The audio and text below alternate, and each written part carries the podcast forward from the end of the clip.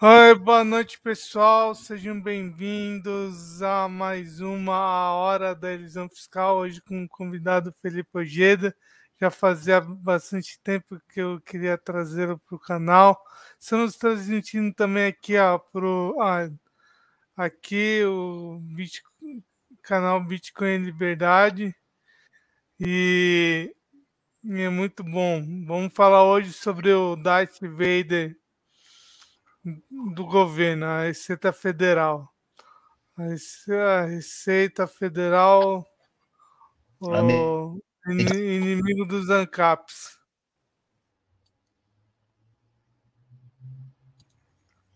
Salve pessoal, boa noite. Bem, Ojeda, na, na prática, numa, um caso recente que, que aconteceu é sobre a, a Binance. É um pouco, eu até acho que é um pouco de futurologia, só que é bom a gente discutir isso, porque a, as, as, associações de, de criptomoeda elas elas podem porque são pessoas, geralmente as pessoas que trabalham nessas associações são pessoas que já vieram do mercado tradicional e conhecem, eh, foram até mesmo parceiros de trabalho do, da pessoa que está lá no órgão regulador. Então elas podem trazer uma certa, uma, uma certa pressão para que eh, traga, possa trazer uma nova, um, uma no, novas regras e que como é, faça eh, corretoras internacionais acabem Sem entregando dúvida. informações. E o que, que você pode dizer um pouquinho falar sobre isso aí? Bom, é, eu não vejo nenhum problema na Binance não cumprir as regras da, por exemplo, Associação de Criptos do Brasil. É, não vejo nenhum problema nisso. Também, inclusive, as regras do governo. Não vejo problema nenhum nisso. Mas a Binance está. Assim, ela mudou a postura dela de uma forma muito brusca.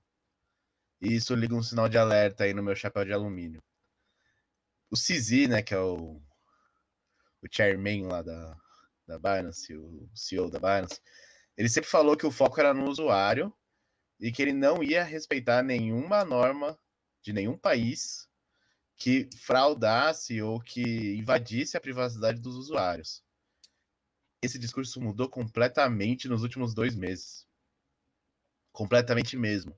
Tanto que a Binance, que sempre falou que não ia entregar a IN 1888 para a Receita, porque ela não era sediada no Brasil, Hoje ela diz que ela não vai entregar difícil. Mas se tiver qualquer investigação policial em seu nome, eles e essa investigação chegar na Binance, eles entregam o relatório. Inclusive, eles, eles estão hoje com o discurso de que eles vão cooperar com todos os estados do mundo. E isso liga um sinal de alerta gigante no meu chapéu de alumínio. É, porque na prática o que aconteceu com a Gas Consultoria teve um. Eu acompanhei os casos da Mine World. Engraçado que um, um colega prestava consultoria para uma fintech que era ali. Que, é, geralmente as pessoas falavam, falavam ah, você utiliza a MineWorld nós vamos pagar os seus rendimentos por uma tal fintech. Essa fintech recebia, essa instituição de pagamento recebia o, o dinheiro que vinha da MineWorld. Então, eles sempre indicavam, se pesquisar, ah, como receber dinheiro da, da, da. Tem vídeo explicando, falando o nome lá da instituição financeira. E a, e, o que aconteceu? Ligar, teve uma certa ligação entre o diretor, o dono dessa instituição financeira, para a MineWorld. ele acabou sendo preso depois. Então liga o sinal amarelo para o caso do que aconteceu com a Gás Consultoria. Porque a Gás Consultoria utilizava a Binance e a Binance utiliza via a Bfintech, que a mesma empresa que ela abriu em 2020, a, é, ela abriu a, em 2020 a, a é, para representar ela no Brasil. E, e, a, e tinha uma. No início era Capital, só que aí depois eles estão utilizando uma fintech que é ligada ao Amélios, acesso. E acesso que fa, faz os pagamentos de moeda em reais para os clientes da Binance. Entendeu? Sim, sim, eu compreendo toda a operação aí que é, que é feita. Mas e, é, e é o que eu falei, eu, eu, não me importo nem um pouco com a regulação estatal. Para mim, isso é um ponto grave das corretoras nacionais e tudo mais. Só que já que o diferencial da Binance sempre foi desrespeitar essas normas, ela mudar o discurso tão bruscamente me, me deixa assustado. Porque tem muita gente que tem milhões ali e que confiava nesse sistema anti-Estado que a Binance dizia ter, e que agora vai ser entregue numa bandeja né, para a pior máfia que existe, que é o Estado.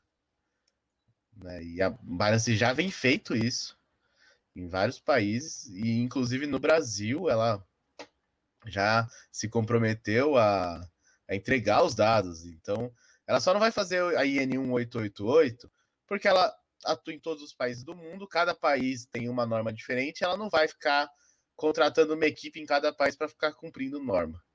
Agora, se tiver qualquer ofício para a Binance dizendo, olha, tal pessoa está sendo investigada, ela vai eh, abrir as pernas e entregar todos os seus dados desde 2014 aí. E aí não é legal, não. Aí eu acho bem problemático. Pior do que as corretoras nacionais, porque as corretoras nacionais você já sabe que elas vão te entregar para a Receita, você opera com cuidado, você faz ali dentro dos limites para não, não ter que pagar imposto. Na Binance você estava operando descuidado, você estava em tese num local, é, num território neutro do Estado, e de repente a Binance vira e fala: Não, agora a gente vai ajudar o Estado a te fuder. Basicamente isso. É, mas na, na prática, o, a Binance ela aumentou no, no, no quadro delas o número de empregados que são ligados a compliance, legislação em compliance. E ela teve até um, um, uma notícia que você compartilhou falando sobre a ela ter, ter contratado um antigo fiscal da Receita Federal Americana para cumprir os quadros dela, um diretor da Receita Federal Americana. Então ela está buscando cumprir. Dois. Mas na... um diretor da Receita Federal Americana e um cara que, da Polícia Federal Americana que participou da prisão do Ross Ulbricht. Então, olha o tipo de gente que a Binance está se associando. Esses dias eu postei algumas coisas contra a Binance no meu Twitter, e no privado várias pessoas vieram falar, cara, porque você está atacando a Binance? É a maior corretora do mundo, não sei o quê. Olha o tipo de gente que a Binance está trazendo para o time dela. Eu acho que se você é ANCAP, se você estava usando a Binance porque ela desrespeitava o Estado, e você ainda não entendeu que ela passou a jogar para o time do Estado, cuidado. Muito cuidado. Porque uma hora que você entender isso pode ser bem tarde. E, e, eu falo, eu chamo, cadê o. Eu, eu até fiz um Twitter, Ancabs, venham participar da live.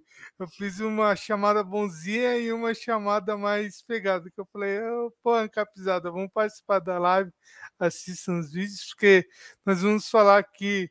É, vou, é, eu, não, eu nem tinha combinado com o Ojeda o tempo que a gente ia ficar. A gente consegue ficar uma hora, Ojeda? Consegue. Então, depois você faz os cortes.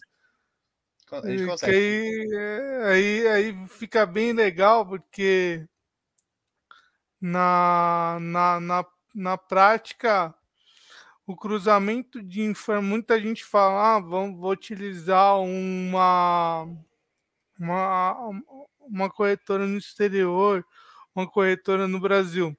Mas tem o fato de você enviar o dinheiro é uma coisa. Só que quando você traz o dinheiro, porque você vai, vai um X, e você devolve 2x. E esse 2x que vai entra na sua conta bancária cruza com uma coisa chamada e-financeira. A e-financeira é, é um documento que todas as instituições financeiras enviam, enviam para a Receita Federal. Então, a Receita não existe sigilo bancário. Então, a Receita sabe que está entrando dinheiro na, na sua conta corrente. E, e sabe o que é mais problemático? Quando a Binance disse que não estava respeitando o IN 1888, inclusive saiu em alguns portais no Brasil e tal, muita gente achou que isso significava que elas operando na Binance e fazendo PIX na Binance não estavam né, com a receita de olho. E a Binance não estar entregando relatório não significa que o Banco Fronteiras, que é o banco que a Binance usa no Brasil para fazer esses pagamentos, não faz esse relatório, gente. Qualquer Pix é. O, o sistema do Pix é dentro do Banco Central. Então eles têm informação sobre tudo. Você fez o Pix para lá, você recebeu o Pix, eles sabem, tá? Não, não é porque a Binance não entrega o relatório que eles não sabem. E, e tem mais coisa. Não é só o que você opera dentro da Binance que a Receita vai ficar sabendo. É tudo que você opera na rede Binance Smart Chain. Então, se você tem na PancakeSwap, por exemplo, e a Receita ou a Polícia Federal resolve notificar a Binance porque você está na lista de suspeitos de alguma coisa, eles entregam também. Então, muito cuidado. Muito cuidado com essa. É... Eu sou chapéu de alumínio mesmo, pode falar à vontade. Mas as pessoas têm uma aparência de tranquilidade que eu acho que é muito mais preocupante do que você enxergar a ameaça real que quando você se sente tranquilo, quando você se sente ali seguro, é aí que você faz merda. É, e a gente acaba sendo até um, não vou dizer chato, é um pouco chato nesse caso. A gente sempre aponta o dedo e fala, ó, oh, a receita pode pegar. Aí o cara fala, ah, mas a receita nunca me pegou. E a gente tem que entrar no mérito da questão. Ah, você. Aquele negócio, você tá pequeno hoje. Você tá, não tá pequeno. Aí você é, é uma análise de risco que o, a Receita Federal faz. Ela quer pegar o, o quem movimenta muito, muito valor, mas se você começa na na prática aumentar o cruzamento de informação perante a Receita, o risco que a Receita olha de você e até mesmo a unidade de inteligência financeira, que é antiga COAF, ele começa a olhar uh, e, e te olha de outra maneira. Quando o banco fala que vai fechar a sua conta, se você não mandar a relação de faturamento que você aumentou, já um já já é hora de acender o pisca-alerta. Sim, né? Sim. E agora os bancos estão super de olho nas pessoas que têm criptomoedas e que trabalham com isso. Daqui a pouco essa pirâmide se inverte. Tá? Tenham seus holds e sejam silenciosos. Porque daqui a pouco essa pirâmide se inverte o banco vai vir com pires assim, implorando para você emprestar o seu Bitcoin lá, deixar em stake lá no, na plataforma do banco, que eles vão fazer um fundo de investimento com seus Bitcoin, certeza. Que é, é, é muito em breve isso vai acontecer. Ah, olha só quem tá. Na... Deixa eu dar uma boa noite pro. Acabei não enviando pro Narcélio. E para lá, Larissa Leal, é o, lá é, o Narcélio tá na live, muito bom. A Lari também, a Lari é brabíssima. E... Mas na prática, ah, eu tava vendo um, um Twitter hoje, antes de e foi bem um pouquinho antes de entrar na live, que a R3, putz, eu não esqueci, foi do Roberto Leal. Ah, eu sou péssimo em decorar nomes. Tava, ele, tava, ele participou de uma live da, da R3 Corda, que é um conglomerado de instituições financeiras que é, que criam projetos de blockchain para bancos. Então, então, eles criaram um sistema de CDBCs que é só o governo federal dar o, o, o ok e que eles já, já dá para utilizar esse sistema. É engraçado porque o, nas normativas do Banco Central, eles colocam o dinheiro que você tem, vai no cartão de crédito é, e na, na, conta, eles, já, eles colocam que é um dinheiro. É, é, moeda, eles, eles, colocam uma moeda digital e eles colocam vírgula, não confunda com Bitcoin.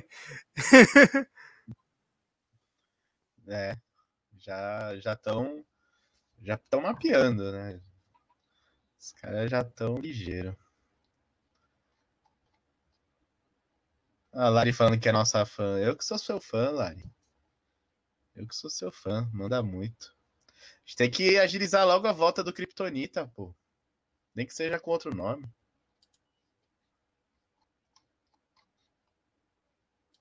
É, você colocou o tema como é que a Receita pega os, os ANCAPs? João? É, como a receita, a receita pega os ANCAPs, isso. É, você quer falar de cruzamento? Isso... Né? Hum. É, o cruzamento fiscal. A gente já falou bastante da Binance e já viu, ô Geda, já viu essas portinhas? Virou.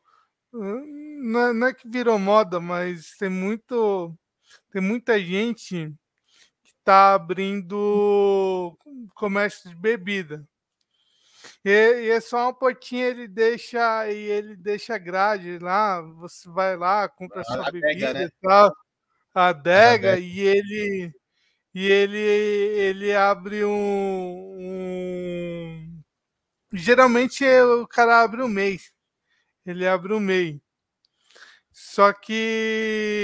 E ele consegue. A, Ambev vai vender para ele. Ambev vai vender para ele de, de qualquer forma. Ele, ele, ela vai vender a, bebi, a bebida mais em conta. E. Só que o que acontece? Esse, Estou vendo muito caso na internet, em grupos de contadores, de clientes que são adegas e compraram, fizeram compras, é, muitas compras, foram pegos pela Receita Estadual. Pela Receita Estadual é, e tomaram multas de, de 200 mil para cima. Caramba, pelo ICMS? Isso, pelo ICMS, pela Receita Estadual porque a Ambev faz a nota fiscal, a nota fiscal de compra cruza com a Receita Estadual, e, e aí eles tomam a multa por excesso de compra, porque o mês só pode comprar 80% do seu faturamento. É a mesma coisa em empresa simples. Mesmo estando no Simples Nacional, é, então é uma porque tem eu, geralmente o, os libertários eles procuram fazer trabalhar em projeto no bairro, é, fazer projetos que atendem a sociedade, então então na ah, o verde libertário aí, quem tá aí? Olha o verde libertário aí não tá online na Twitch. Sim, Ô, o tá chefe ficou bravo agora. Não, a gente fez no, nos canais hoje. tava esperando por lá. Foda-se. Cadê? É, a Twitch, ela cortou o dos, dos streamers. Inclusive, a sub, que antes dava tipo 9 reais, agora tá dando menos de 2 reais. Então, nem vale a pena ficar focando lá, na moral. Grande Matuto Ancap, esse é brother. É o Matuto Ancap. Salve, Matuto. É o cara das cachaças, mano. é, é a gente. Na... o, o maior e melhor produtor de cachaça do Brasil, que é o Matuto Ancap, e o maior e melhor consumidor de cachaça do Brasil, que é o Snell. o Snell.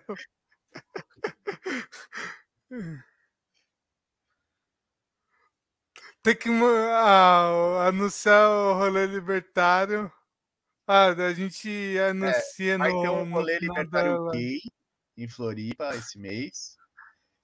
Então participem, o Isdela vai estar tá lá. Ó, dia 19. É o rolê LGBT. Salve, Matheus. Beleza? Cara, essa da multa por excesso de compra, eu nunca tinha ouvido falar. E olha que eu trabalho com Simples desde 2016. E é que a maioria dos meus clientes sempre foram prestadores de serviço também. Então aí não tem a multa, né? Prestador de serviço. Agora, para comércio, né? Para comércio faz todo sentido e faz todo sentido assim, pensando com a cabeça do Estado. E realmente é, é... olhar, né? Então uma multa dessa. Então é assim que o Estado pega, porque você compra, geralmente tem muita. É claro, já tive clientes que falam, ah, não compro com nota fiscal, mas é aquele negócio. É, é, é aquele negócio. Se geralmente o Estado pega, ah, eu comprei sem nota, mas eu estou vendendo com nota. O Estado vai lá e pega, porque você vendeu com nota. Ah, eu comprei, é, é, eu comprei com nota e vendi é, sem nota. O Estado vai lá e pega. Ah, eu comprei sem nota e vendi sem nota. Ah, o Estado não, é, pode pegar você também. Recebido em dinheiro, né? Você quer receber em dinheiro ou em Bitcoin e ter deixado escondidinho, o Estado vai pegar também. É, mas o, o Estado pega também. Então, comércio é um cruzamento. Até brinquei um dia, ah, você tem um comércio você, até que o tamanho do o caminhão importa do que você faz de mercadoria.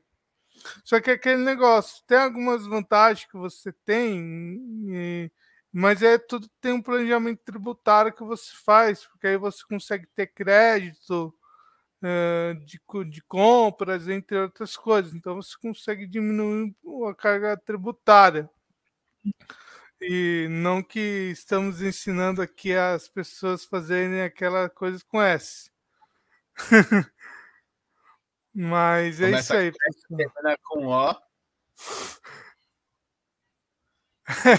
Começa com S, termina com O. Mas na é, isso isso o pessoal até fala muito porque na prática a gente não, não o estado tá aí, pessoal. A Receita Federal ela ela cruza informações e aquele negócio, até mesmo prestador de serviço. prestador de serviço com a financeira e a Decred, então mesmo que a pessoa que tem muito prestador de serviço recebendo agora tem lá o site dele, a pessoa pode ir lá e pagar com cartão de crédito. E aí o cruzamento de informação que ocorre vem, vem tanto pela, pela F, é, a, a financeira e a Decred. Então a, a, a, Receita cruza com o que você emitiu de nota fiscal, entregou lá na declaração do Simples. Aí a gente acaba entrando até no, no, no mérito. Mas a Receita pega todo mundo. Na prática, de fa o fato é, o fato é que ela ela sabe é, é, é, não sei se eu tô até. É, eles têm na informação, tem, só que ela acaba não, não pegando as empresas no Simples Nacional, lucro presumido, vendo uma cartinha a cada cinco anos dizendo: Ó, oh, senhor João, você faturou 30 mil reais no ano, mas você eh, passou, você esqueceu de emitir 500 reais de nota, entendeu? 500 reais de nota, por exemplo. Mas já vi casos, você já vi casos de pessoas que faturaram, que entregaram, isso ocorre mais no ocorre no Simples Nacional, mas também ocorre muito no lucro presumido, porque na entrega de lucro real, na entrega do, das declarações, as uh, você tem uh, o SPED, que é FD, contribuições, ou tem também retenções de notas fiscais. Então, tem ECF, escrituração contábil fiscal, e então isso daí cruza a informação. Isso aí cruza. Aí quando você entrega isso aí, todo ano a Receita coloca lá os fiscais dela para fazer, eles fazem o filtro, analisam as empresas e pegam lá um, um grupo e multa esse grupo. Na prática, eles não multam, eles mandam a informação para o contador e falam: Ó, oh, contador, você informou que a empresa faturou 50 mil, mas ela recebeu 80 mil de, no, na financeira e cartão de crédito. E arrume em 30 dias, senão eu vou te multar. Então é mais ou menos isso que está acontecendo agora. Bravo. Deixa eu aproveitar que entrou bastante gente aí, ó. Botar na tela. Do Encontro Libertário de Floripa. Tá? Vai rolar aí, ó, no dia 19. Quem quiser mais informação, chama lá o, o Alens no Twitter, Instagram, Xvideos, todas as redes sociais que ele usa. Beleza? Bem, Eugênio, que, que que você. Qual a sua opinião sobre isso daí? Do que eu falei do, do cruzamento? Você, você é meu meu conselheiro, você é total confiança. Se você falou, tá falado, entendeu? É assim, é aquilo que eu tava falando de, da aparência de tranquilidade. Às vezes as pessoas elas esquecem que a Receita tem cinco anos para lançar isso aí. Então tem cinco anos para ela pegar uma sonegação que você fez e vir atrás. Tem alguns princípios ali, por exemplo, a insignificância tributária no Brasil, hoje ela é fixada em 19 mil reais. Então, se você sonegou menos de 19 mil reais, o, o Estado já, ele já considera que é mais caro te processar para não receber, porque provavelmente você não tem dinheiro para pagar o Estado, na, na visão dele, do que ir atrás de você. Então, para eles, eles acabam ignorando essas pessoas que estão, apesar de estarem erradas no conceito deles, elas não vão conseguir pagar o que elas devem no conceito deles, então eles deixam para lá. Mas você nunca deve supor que o Estado não tem a informação dessas transações, principalmente essas transações com, com TED, PIX. Isso aí, você já parte da ideia de que o Estado tem essas, essas informações. É lógico, se você tem um cliente que paga no dinheiro vivo, né, se o cliente compra sem nota e paga no dinheiro vivo, aí é outras 500. Aí você tá assim, ainda assim, tem histórico de casos que o Estado ficava, é, mandava fiscal contar caminhão que saía da fábrica para depois verificar se nas notas estavam todos os caminhões anotados, porque por suspeita de que tinha caminhão saindo sem sem emitir sem, sem pagar o ICMS, né, que o contador falou. Então, pô, é aquilo. Uh, operou no mercado tradicional, no mercado financeiro tradicional, já pressupõe que o Estado sabe. Até porque depois você descobrir que o Estado soube, vai ser bem pior, porque vai vir com multa, vai vir com um monte de coisa. É, e, e na. na... Oh.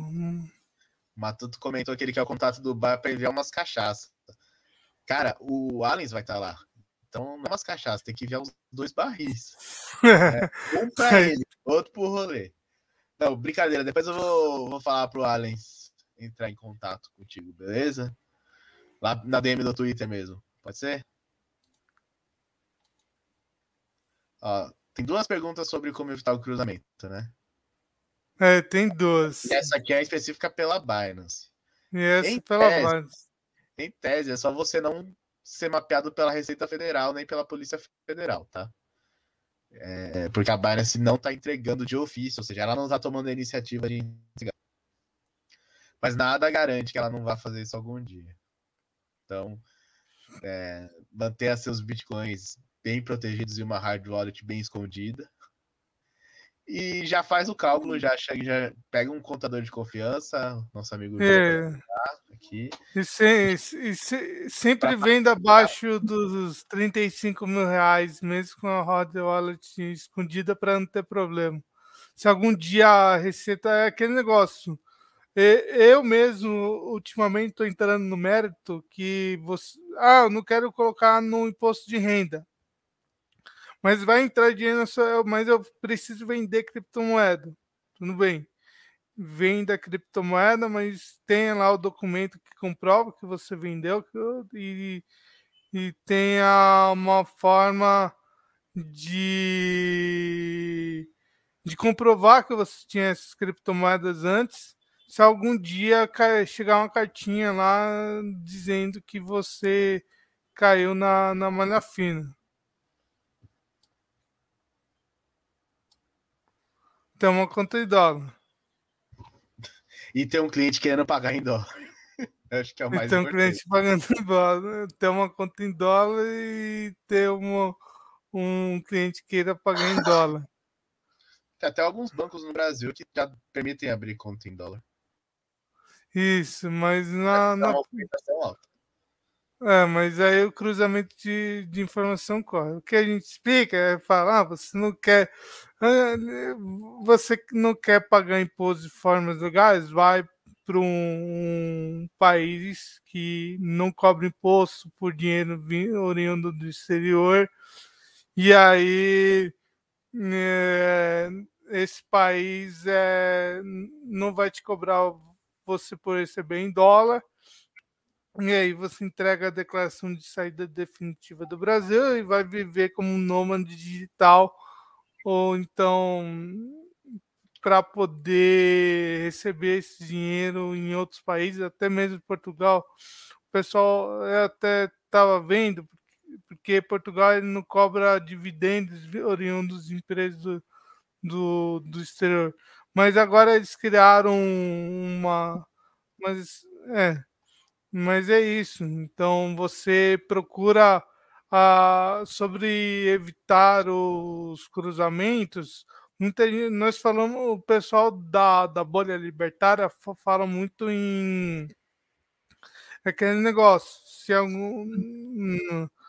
É, muito em DeFi, em Bitcoin, se você tem é, até a bitcoinização, que todo mundo está pagando em Bitcoin, que é aquele dinheiro que você tem, tem hoje Bitcoin, e, e ah, mas eu quero vender mais do que 35 mil reais, quero ir não, não pagar imposto, como por exemplo já acontece em El Salvador. Em El Salvador, se você vender, você é, está lá e vender Bitcoin, você não paga o imposto de lá. Então, não tem imposto sobre venda de Bitcoin mas é o, a, a população de lá vai continuar pagando. É, quem recebeu esse Bitcoin vai continuar cruzando com o Estado. Por isso que o Salvador criou até uma carteira da, do próprio governo. a carteira do tá próprio... É, e todas as transações que, tá usando. que usam a carteira lá identificam o CPF local e o nome da pessoa. O que a Lightning não faz em nenhum outro local do mundo. Lá faz. Então, eu mesmo. Então, temos projetos de DeFi. Então, se você recebe em cripto, paga em cripto. Mas é aquele negócio, se você paga em cripto e, e aluga e compra uma casa, vai cruzar com. Vai te trazer uma compatibilidade de patrimônio. Se você recebe em cripto e, e compra um, um carro muito caro, vai te trazer incompatibilidade de patrimônio. Se você recebe em cripto e tem um, um cartão de crédito, tem um cartão de crédito que você gasta aí é, mais do que 5 mil reais por mês, vai cruzar essa informação. Entendeu? Vai cruzar. É, é aquilo que eu falo, né? A sonegação ela tem que ser inteligente. O que a Receita é. já sabe que você tem, você tem que fingir que você só tem aquilo e, e se duvidar, eu não, nunca declarei, mas se, se numa estratégia você pode até declarar aquilo que a Receita já sabe que você tem. Porque não faz sentido você achar que a Receita não sabe que você tem uma quantidade de X de Bitcoin que você comprou numa corretora nacional ou até mesmo na Binance. É, não tem nenhum crime nisso, para ficar bem claro. Não tem nenhum crime você é, comprar a Bitcoin. Rihanna, a Rihanna mandou um parabéns aí para nós. Ah, abração. Parabenizo, ó. Uh, não. É, Bitcoin. Queremos você aqui, hein? é, Fuji. Patrocina nós, Refúgio. Patrocina nós, Leandro. Patrocina ah, nós. Tem que marcar uma live. A gente tem que marcar uma live com eles. O conteúdo é muito bom, os produtos são lindos. Tá demorando pra gente marcar essa live. É que o pessoal tá muito oh. parado. Hum. Voltar com as coisas. Tá, tá aqui o. Bloco Gênesis, né? Bloco Gênesis. Muito louco. É que no, o dia que eu, eu coloquei no carrinho para comprar, aí eu chamei minha esposa e falei, eu vou comprar esse quadro aqui. Eu quase apanhei.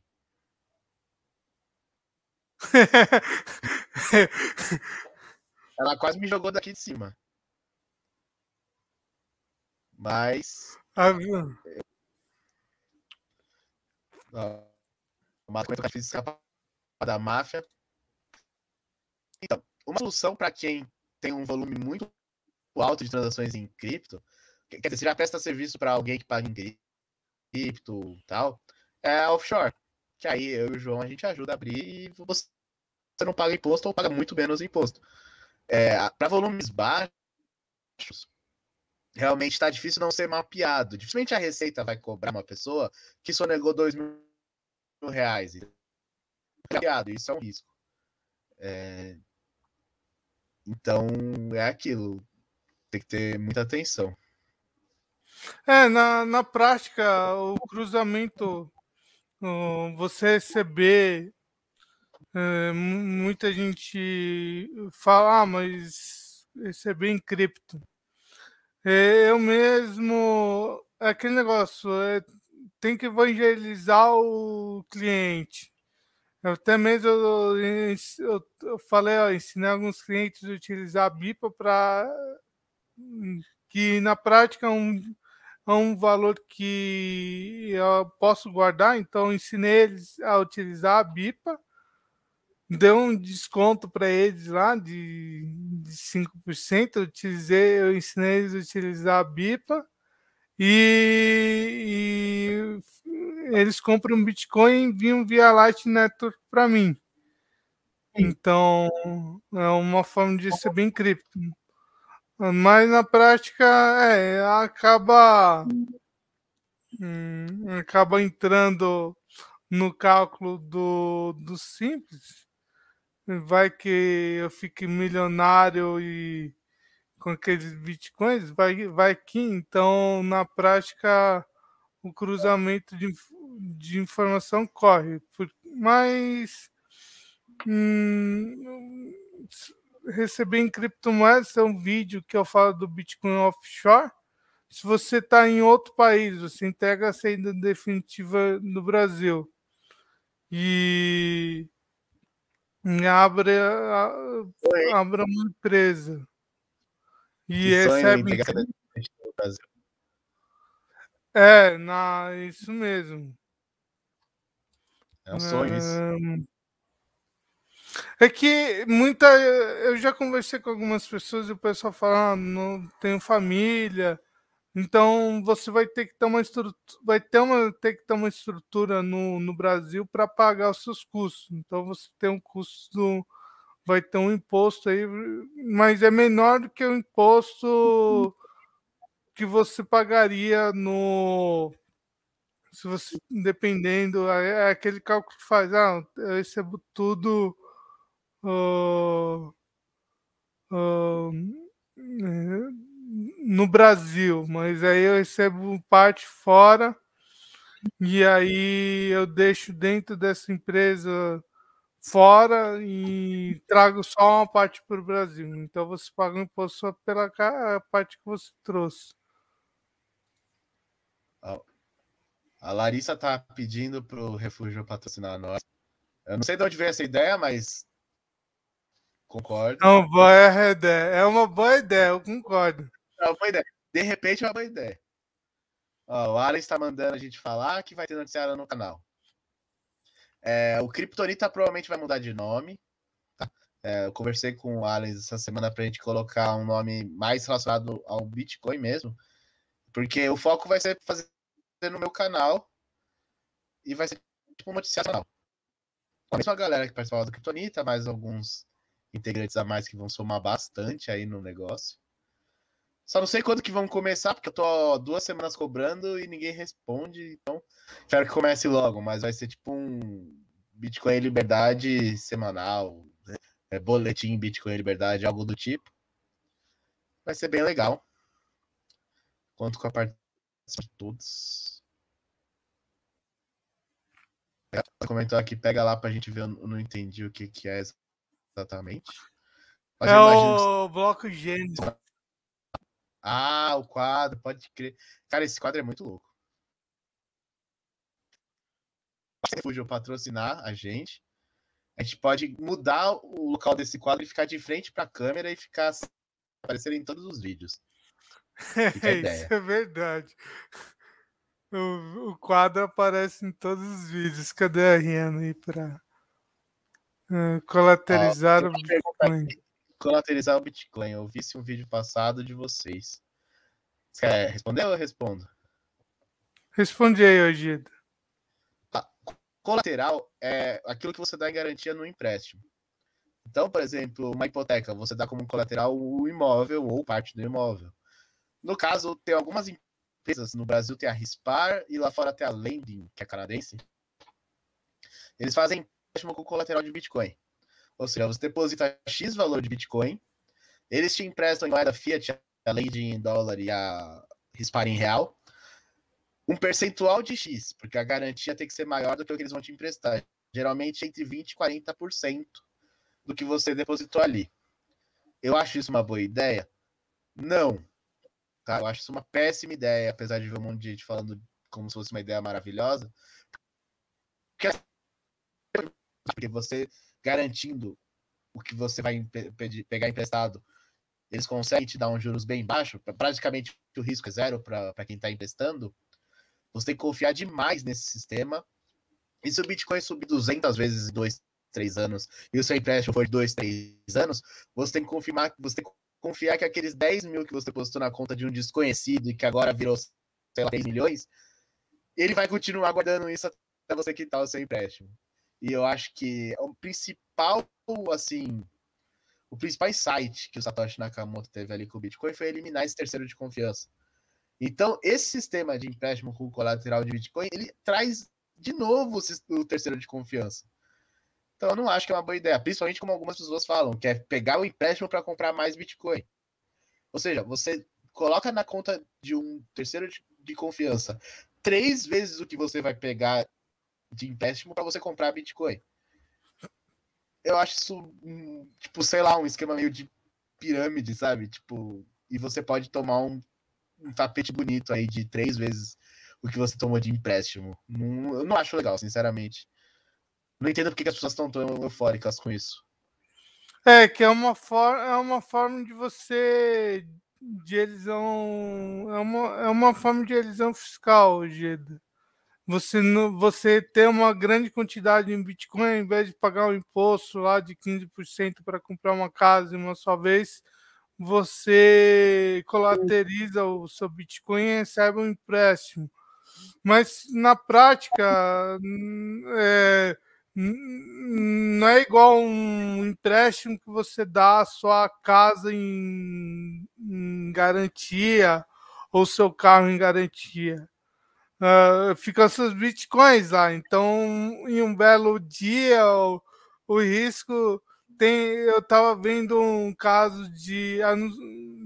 Já eu vi um Twitter de um cara que fez uma DeFi. Uma, nesse DeFi conseguiu colaterizar. Mas na, na prática, pro, né, pode nascer empresas que façam esse tipo de, de colaterização, talvez cobrando juros um pouco maior, mas é, falar, ah, você tem Bitcoin? Tem, é, não sei, é, eu posso estar errado, mas mostrar só o saldo lá da.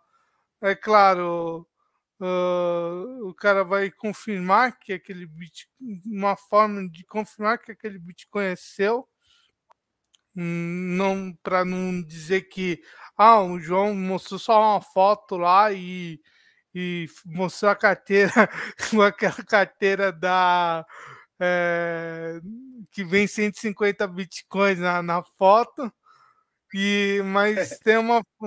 É, que tá, a Madu tava de um cara que tava brincando Bitcoin Brasil. Eu recebi um, uma LED, teve 150 bitcoins aqui. Eu vou enviar um Bitcoin para quem enviar 0,5. Mas tem uma forma de você colateralizar o Bitcoin, mas demonstrando só que você tem, você tem a posse daquele Bitcoin, mas não, não precisa enviar o Bitcoin para a pessoa. E aí você recebe um empréstimo menor, ou então em outras criptos. Teria que ser uma plataforma de stake que teria uma multisig que ela pudesse bloquear o seu saque enquanto você não pagasse. E de, de qualquer forma teria que confiar no terceiro, que seria a própria plataforma de stake. Uhum. Eu acho muito difícil. E tem outra coisa também. Vamos supor que você tem Bitcoin desde 2015, 2016, e a Receita não faz a mínima ideia que você tem esse Bitcoin antigo parado. É, vai entregar N88. Na hora que você transferir para uma RISPAR da vida, para uma lending da vida, vai ter IOF sobre o empréstimo, você já vai pagar empréstimo sobre o imposto sobre o empréstimo, e a Receita vai ficar sabendo dos Bitcoins que você tem ali sonegado e vai cobrar. Por que, que você não declarou? né, multa. Então, acho que isso aí é um belo armadilha, isso sim. É, de fato, a N88 desde 2019 tirou muita gente das corretoras brasileiras. Porque eu lembro que eu era todo dia a gente se inscrevendo, uh, fazendo inscrição em corretora de, de criptomoeda. É, era todo no, volume, batia recorde de volumes todo dia.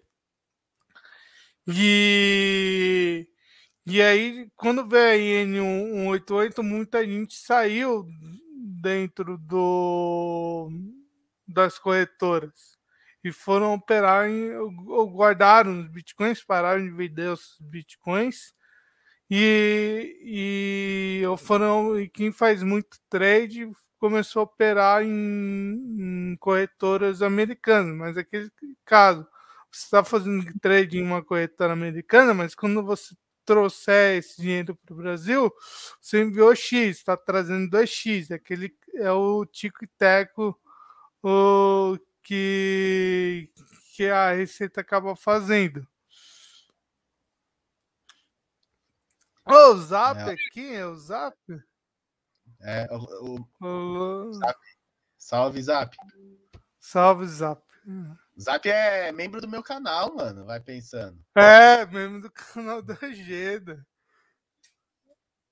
Ó, o Mato Tancap fez um comentário aqui interessante. Ó. O perigo é até o governo bloquear os seus bitcoins na empresa. Exatamente. Porque eles não estão na sua posse. Aí você é, é condenado num processo, sei lá, de pensão alimentícia, que nem tá na moda. Hoje o, o Falcão do Rapa foi preso por não pagar pensão alimentícia, né? O que é normal, tá, gente? Eu sou advogado, eu sei como funciona essa parte. É assim, eles fixam a pensão quando o artista tá no auge, quando o Romário era jogador, o Neymar jogando, ganhando milhões no PSG. Depois não, não, não reajusta para baixo quando o cara para de jogar, quando o artista perde um pouco o público tal. Então fica aquele valor absurdo de, sei lá, 100 mil por mês. E aí o cara não consegue pagar por dois meses, o juiz não tá nem aí, ele manda prender mesmo. E foi isso que aconteceu com o Falcão aí, essa semana. Então você é condenado num processo desse. A Receita vai, a, o juiz vai mandar oficial ao Banco Central para pegar suas contas bancárias e ver se tem dinheiro nas contas. Não tinha. Opa, vai ficar só nisso? Não, porque agora você tem criptomoedas declaradas suas em posse de um terceiro. O vai fazer? Tá ok, fica bloqueado o seu saldo de Bitcoin que tá lá na Rispar. Se você terminar de pagar o seu empréstimo, o, o valor não vai ser depositado, devolvido para você, vai ser entregue para a pessoa que ganhou lá o processo de você. Se você não terminar de pagar o seu empréstimo, aquela pessoa também não recebe, quem recebe os seus bitcoins é a Rispar, e você continua condenado e o juiz vai continuar buscando bens no seu nome. Então, sim, é uma outra forma de pegar os seus bitcoins que estão fora do sistema e botar para dentro do sistema. É. E tudo isso é lógico. Uma das formas, é, até mesmo, eu, eu, geralmente eu tô para P2P, eu tô batendo na tecla para eles pararem de utilizar utilizar pessoa física para negociar criptomoeda. Hum, hum, como libertário, não quero que esse P2P entregue o cliente dele para a Receita Federal. Então, o ideal seria o P2P abrir uma, uma empresa em um país que não entrega informações para a Receita e utilizar stablecoins, você o, aqui você compra, é, é claro, o, aí vai ficar na, na questão do, do, do cliente, entregar N88, essas coisas. Só que não é o PDSP que está entregando. Ah, fica no. O, cliente vai no, no livre-arbítrio dele entender se ele vai querer entregar N88 ou não. Mas na prática é, é, é, bem, e aí é, a pessoa compra a BRZ aqui no Brasil, ou então uma outra stablecoin, declara para a Receita ela está comprando BRZ e envia a BRZ para o P2P. E o P2P envia os bitcoins para esse cliente. Então não cruza, o cliente não vai estar, tá, não vai precisar, não vai ter imposto de OF, não vai ter cruzamento financeiro, não, não vai ter, não vai ter nada. Ah, é, é, Pedro, ah, mas alguém pode perguntar, e se eu ficar na física fazendo essa mesma coisa?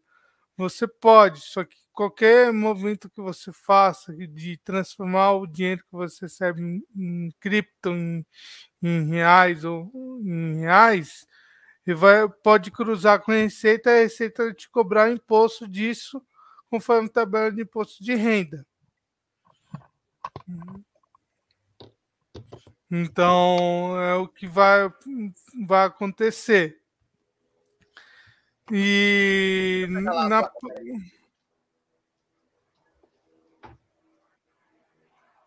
Então é o que vai acontecer. Então eu falo para o P2P, não, não utilize. Ah, a placa. O tamanho da bicha, velho. 2080 Ti nova que o Geda. Caraca. É, é, é muito pesada, pesa quase um quilo. Eu vou precisar montar um sistema de resfriamento de water cooler para ela, que é, é todo personalizado, não vende pronto. Eu acabei de cotar aqui as coisas para comprar. Tomar. É, o. Mas, mas essa placa aqui minera que é uma beleza, viu? Agora, agora o fiscal da Receita Federal vai ver esse vídeo no YouTube e vai, vai saber que você minera. Vai bater na sua porta. Já. Vou dar um recadinho. Se tem algum fiscal da Receita Federal assistindo, esse recado é para você. Eu que você se foda. Certo? O Geda que falou, o Geda que falou, o Geda que falou. Não... Tá certo? Ah, tem umas mensagens aqui do Allens, ó. O nome do programa vai ser Boletim Bitcoin e Liberdade.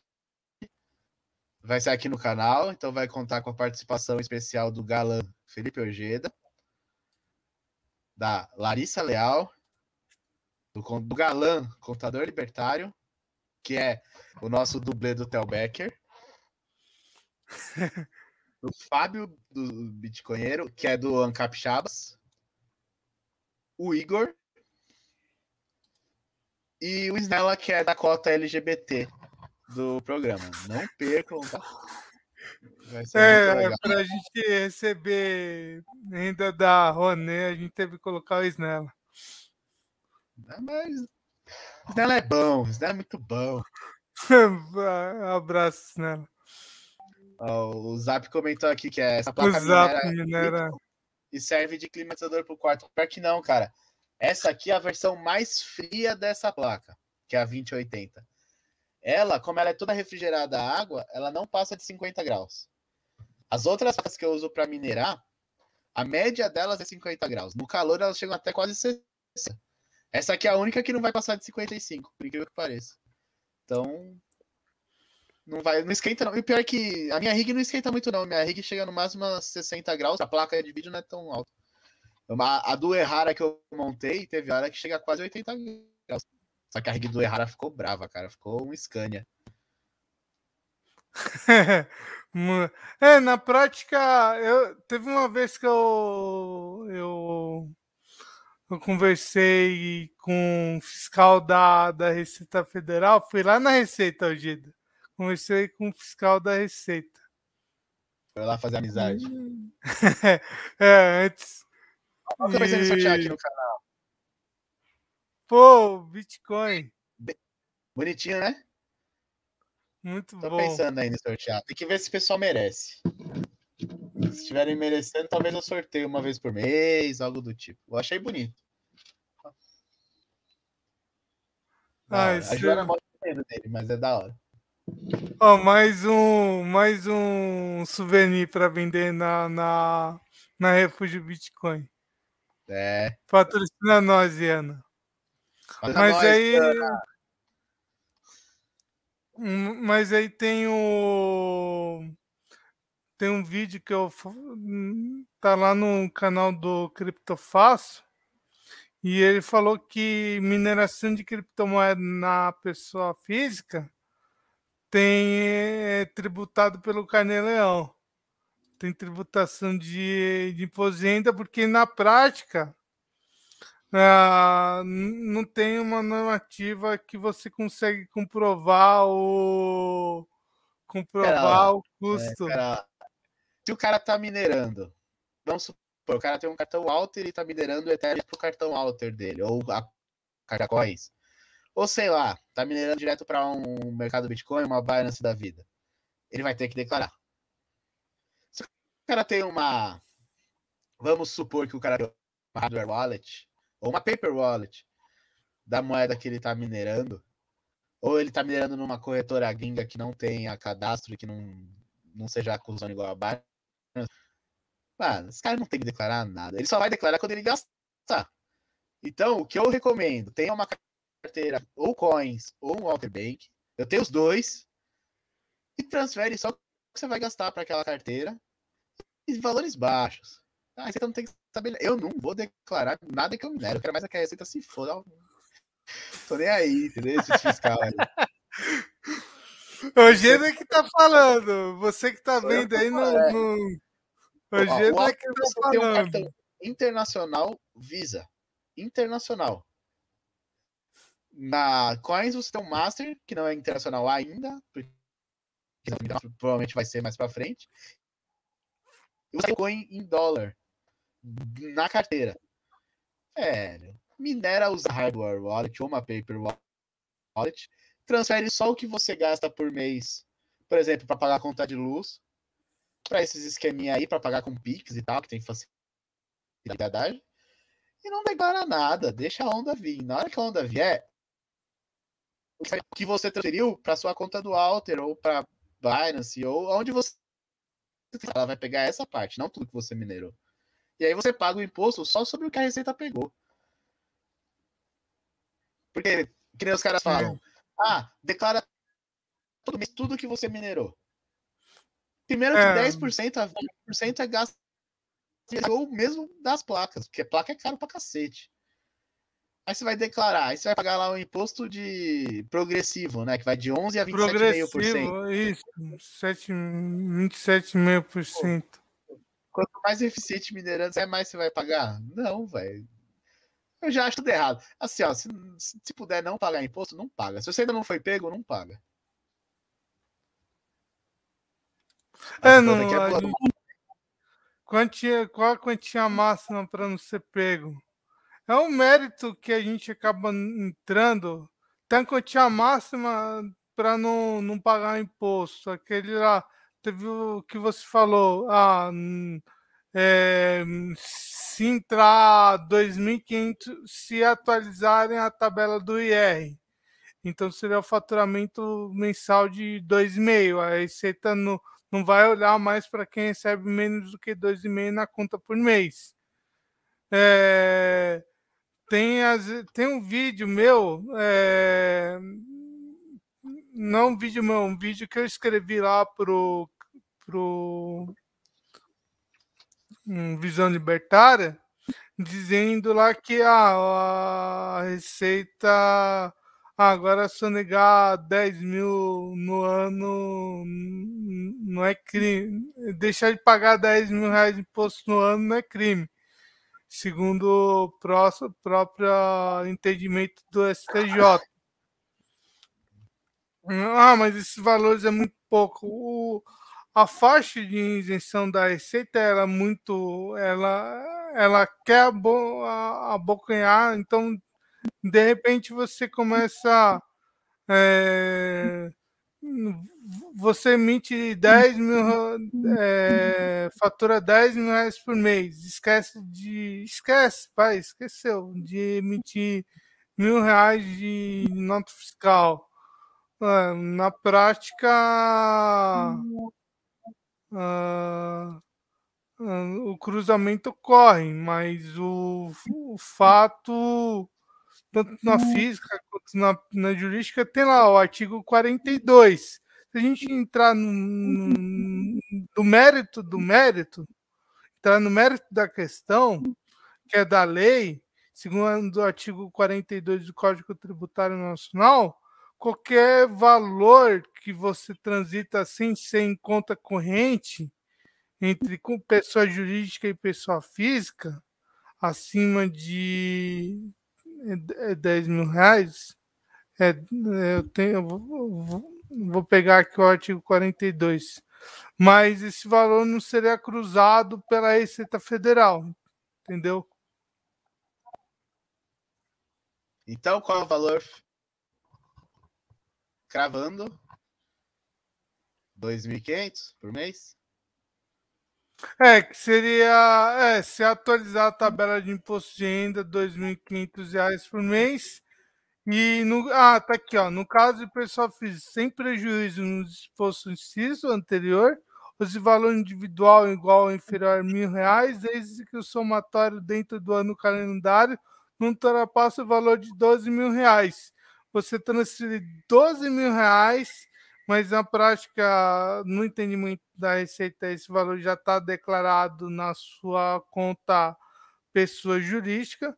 Você transferir 12 mil reais no ano da sua pessoa jurídica para a sua conta de pessoa física e não declarar isso em algum momento no imposto de renda, dizendo, ah, recebi 12 mil reais de lucro da minha pessoa jurídica, é um caso.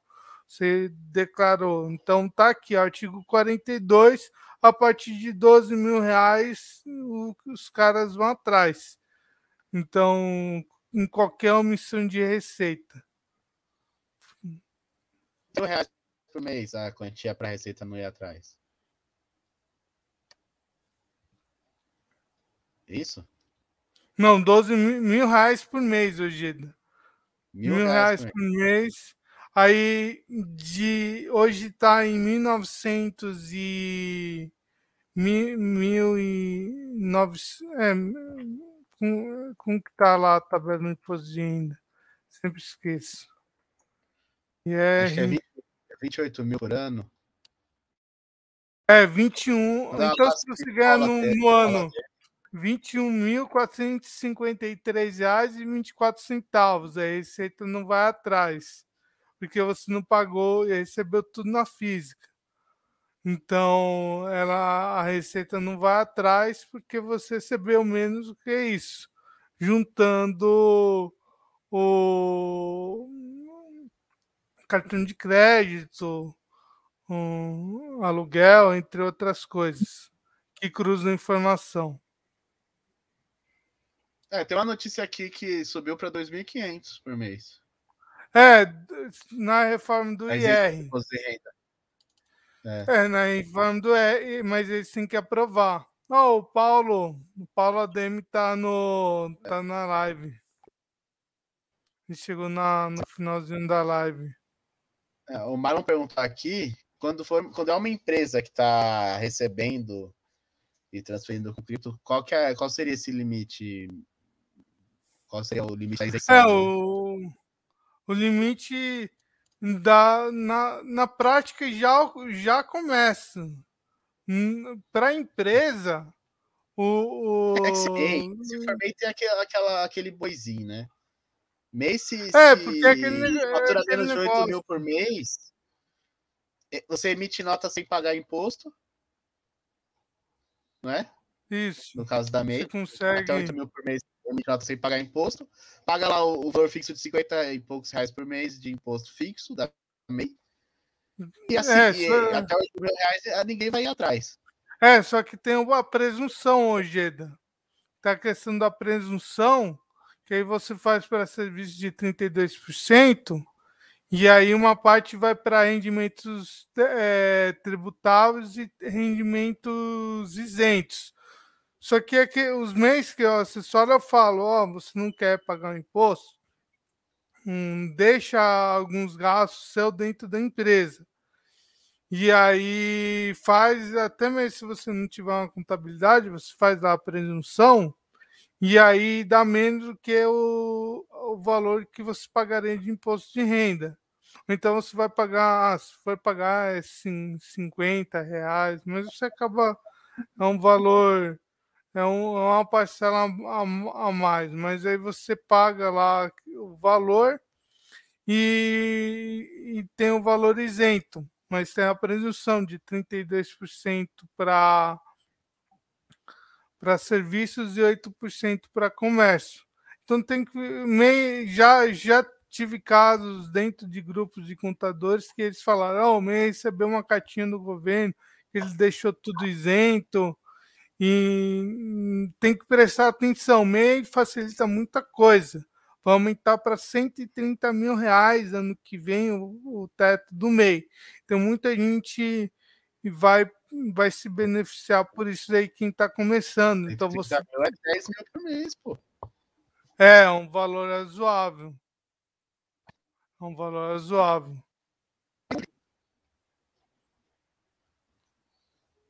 Né? Um valor razoável. Uma MEI. É, ô Geda, você já paga menos imposto. Eu pago 6% de imposto. É, não, você não paga nada. Mas, mas é, 4,5 de imposto. É 4,5. É 4,5. É 4,5. É, você paga menos, menos do que eu, Geda. Ah, não, hoje eu fiz. Malandragem, né? Malandragem. Caramba. Você que paga menos imposto, seja advogado, você paga quatro Eu pago menos imposto que o contador, rapaz, vai pensando. Vai pensando, vai pensando. A galera acha, eu pago que... 6%. Qualquer mês que tava bombando, teve mês que eu paguei 11%, que é o máximo da. da tava minha... bem hoje. Tava bem pra caralho. Agora, agora. Mas. 4,5% ainda. 4,65, acho que já tá 5. É. Fazer o quê? É, mas na praia. O que você está procurando aí hoje?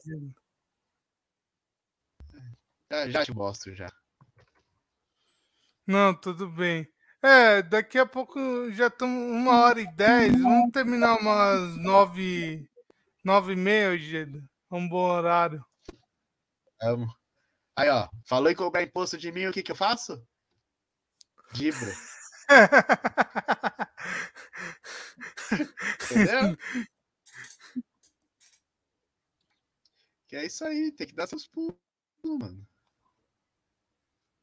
É, o... Marlon comentou que teve que mudar o ME porque já tava ultrapassando. É isso que é foda. É, não, Cara, não deixa ultrapassar mesmo. É, uma dica que eu dou aí para todo mundo que tem MEI, que situação de mudar para ME porque tá ultrapassando. Se você tem esposa, se você tem irmão, se você tem pais, abre uma MEI no nome dessa pessoa e distribui os lucros, entendeu? Pega uma maquininha de cartão em cada um e faz ó, essa venda nessa, essa venda nessa. Sacou? Porque assim, você está ultrapassando você está concentrando tudo em uma MEI. Se você tem esposa e cada um tem uma MEI, a já vai de 8 para 16 mil por mês. Aí o negócio fica bom, entendeu? Ela precisa fazer o negócio. Ela pode ser, sei lá, funcionária, dentista no, no consultório lá. Ela só precisa ter uma meia aberta. Ele faz em 5 minutos na internet, pô.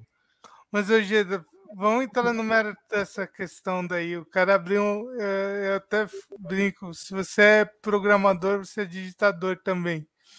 Mas a Receita Federal, ela não tem. Ela, ela não a não ser que ela seja muito comunista. Porque a Receita Federal é um órgão comunista do governo para roubar para alimentar o Estado.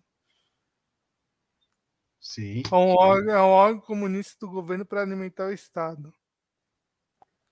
E, e, e aí a Receita Federal, se ela chegar no, no comunistão, que o Estado fica tão grandão que o cara precisa de mais dinheiro, é, tem um imposto lá de 60 reais, Zap. Tem que pagar lá o um imposto. Você paga lá o INSS. É como e... que funciona? É como se fosse um, é, uma simplificação para você empresa no Brasil. Então ela foi criada para você não pagar nenhum outro imposto, embora algumas cidades tenham ISS e MEI também, mas a maioria não tem. E você paga lá, acho que é 55 ou 60 reais por mês. Faturando ou não. Se você faturar zero, é 65, 55, não lembro.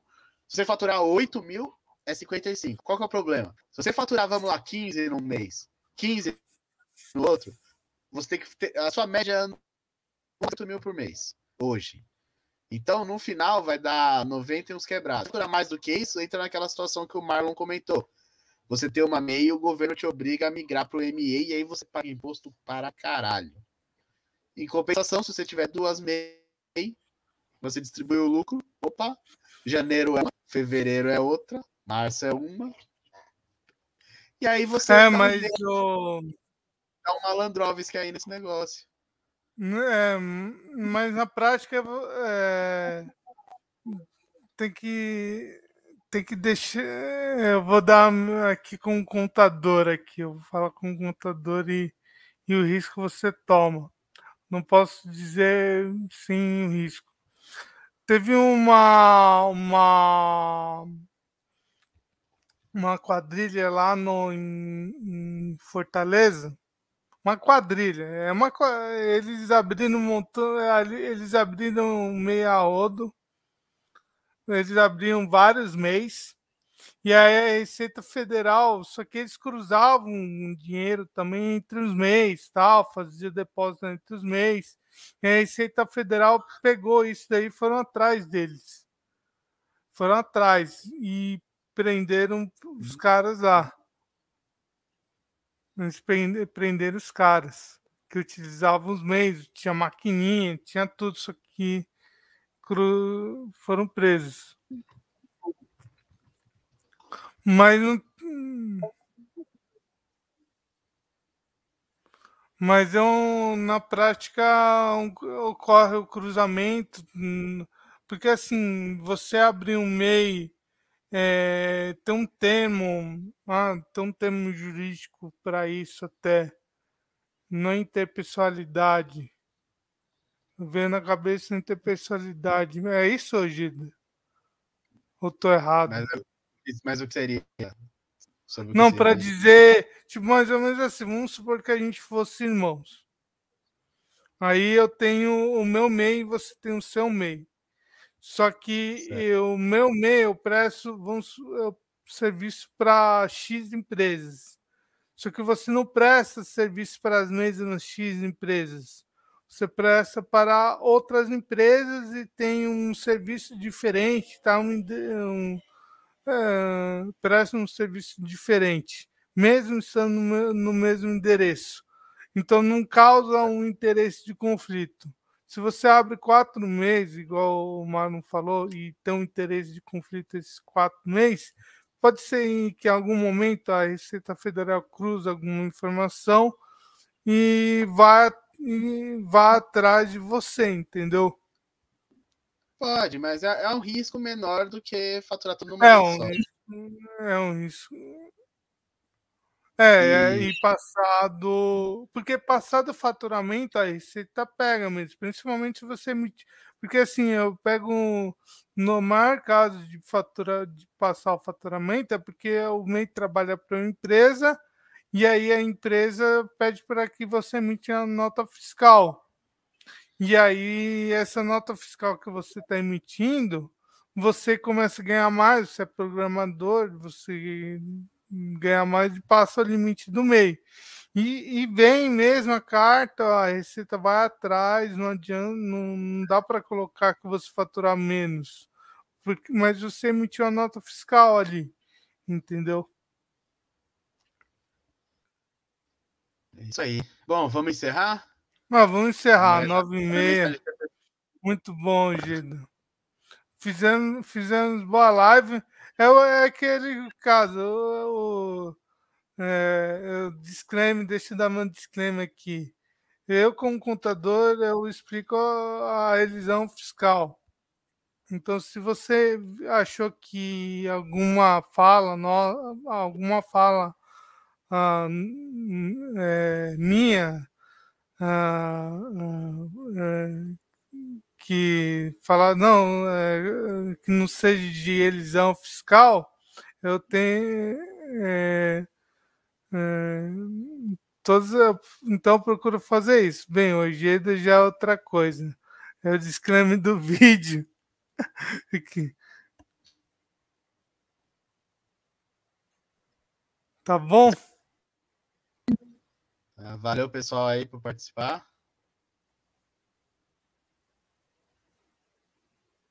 Muito bom aí, pessoal. Muito bom. Vamos terminando aqui. E o Marlon mandou mais. O Marlon, se você quiser falar com a gente, manda. Manda.